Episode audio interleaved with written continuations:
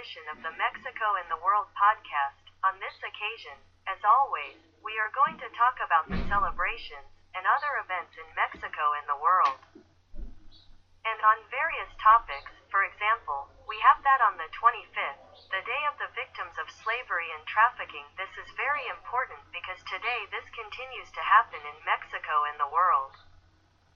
For example, right now, with what is happening in Ukraine with the refugees who are fleeing the war, there is a lot of fear because there is conflicts with this of human trafficking. Victims of trafficking. So it is very important that we are aware of this issue and that we hope that little by little throughout the world this trafficking and slavery will decrease until it no longer exists in the world. Because this issue is very sad and it is very delicate. Now on the 26th, we have what is the hour of the planet for the day of the climate. This is celebrated, for example, with an hour around the world when the lights of the most important monuments and buildings of the world are turned off. But remember that both in Mexico as in the world, we must be aware of the care of the planet. Global warming and everything that is ecology all year round, because although both in Mexico and in the world they are working on this, it is still not enough. For example, in Mexico, there are still many challenges regarding climate care so that there is no global warming and ecocides in all this. We could cover a lot on this topic of, for example, ecocides here in Mexico and related to politics and all that, but we are going to leave it just for the moment in reflection. For example, this is also very worrying for the moment also with regard to what is happening with the war in Ukraine, because when the countries in are buying gas and oil from Russia we are seeing a return to things like coal, carbon dioxide and all this that is going to affect global warming again. Let's see what happens and hopefully this will be solved soon also thinking about the planet so that this does not happen it is not going to affect as it is being considered in global warming. We will see what happens with this in terms of effects in the future, but let's hope that everything improves soon and even the planet is not affected in the long term with what is happening.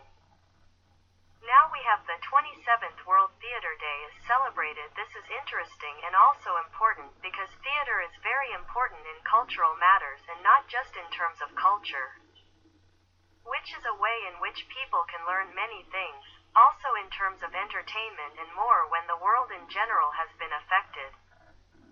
For example, with the pandemic and with what is happening in Ukraine, note that, for example, in Mexico as in the rest of the world, the theater also suffered a lot from the lockdown during the pandemic. So little by little, the theater in both Mexico and the world has begun to function again, and hopefully it will soon return practically to what theater was before the pandemic because theater, as I was telling you, is very important not just culturally to learn, as entertainment, and it also helps you to socialize. So it is very, very important in economic matters as well. So this is very important are aware of the role of theater for humanity and not only on this day but it is very nice to go to the theater so let's be aware of this throughout the year.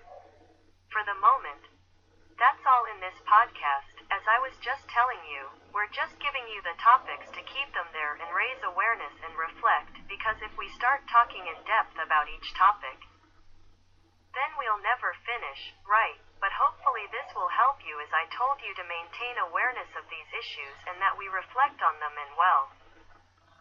Thank you very much for listening to us and we do not want to say goodbye without reminding you of our social networks email. Podcast Mexico and the World at gmail.com Twitter. At Mexico the World Facebook. Mexico and the World Podcast YouTube Mexico and the World. Again for listening to us and we look forward to seeing you in our next edition.